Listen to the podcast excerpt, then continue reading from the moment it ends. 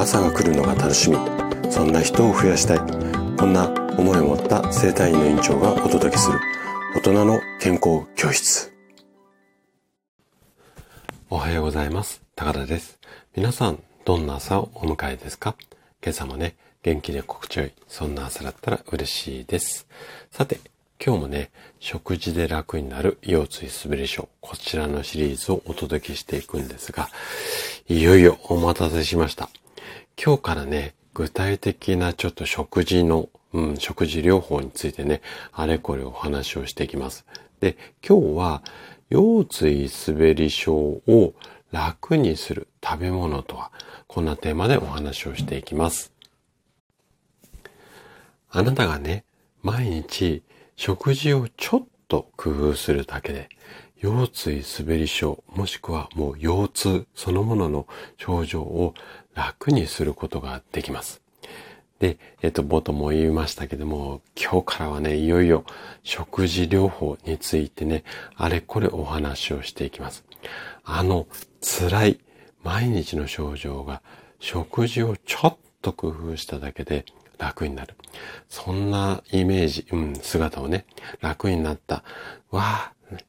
こんなんで楽になっちゃうのか。そんな、うん、嬉しい姿をイメージしながら、最後まで楽しんで聞いていただけると嬉しいです。じゃあね、早速、ここから本題に入っていきましょう。腰椎滑り症、もしくは腰痛の症状が楽になる食べ物を考えるときに、この3つの栄養素がポイントになります。まず1つ目、カルシウム。2つ目、ビタミン D、ビタミン D ですね。で、3つ目、オメガ3脂肪酸。なんでこの3つが大切かっていうと、これらの成分っていうのは背骨だったりだとか、あとは骨と骨の間のクッションの椎間板。ここをね、元気にするだけではなくて、体の炎症を抑える。こんな働きがあるからなんです。もうちょっとね、このあたりを深掘りをして話をしていこうかなというふうに思います。まずね、カルシウムとビタミン D ですね。これらは骨を丈夫にする。要は、まあ骨が強くなる。あとは中がね、あの、スカスカ、まあ骨粗鬆症なんてそんな感じなんですけども、骨の中身がスカスカにならないためには、大切なミネラルとビタミンなんですよね。カルシウムはミネラル。あとビタミンはビタミン D なんですよね。で、骨はあなたの体だけではなくって体重そのものを支えたりだとか、あとはね、日常生活のいろんな動きっていうのを骨がしっかりしていることによって可能にする。なので、いくつになっても健康的な強い骨でいるっていうことはとっても大切になります。で、カルシウムとかビタミン D が不足すると骨は弱くなってしまってあなたを悩ます滑り症の症状がいつまでも楽になりません。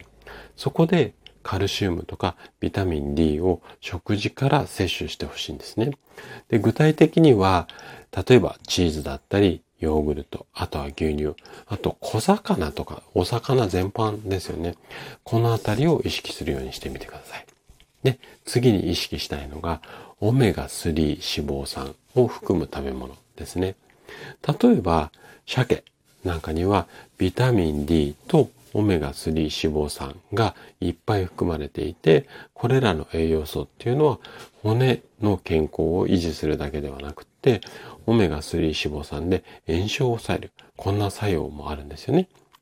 で、体の中で炎症が発生してしまうと、腰椎滑り症の痛みをさらに大きくする可能性があるので、こういったオメガ3脂肪酸を含む食品を積極的に食事に取り入れることで症状をすごく楽にする可能性が非常に高くなります。で、この鮭だけではなくて、例えば全粒の穀物だったりだとか、あとお野菜、